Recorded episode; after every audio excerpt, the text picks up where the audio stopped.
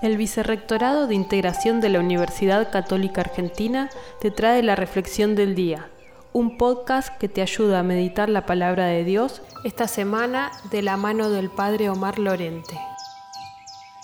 Viernes 10 de septiembre.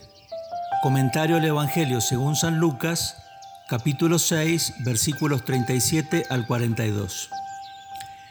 Quienes juzgan y condenan a su prójimo tienen el corazón endurecido grave enfermedad espiritual de la que ya hablaban los padres y madres del desierto.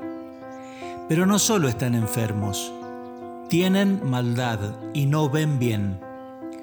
Se creen mejores que los demás. Por eso la pidan con su lengua y con sus actitudes a sus prójimos, sin darse cuenta de que muchas veces los defectos y pecados por los que acusan a los demás son aquellos que tienen más arraigados en sus propias vidas.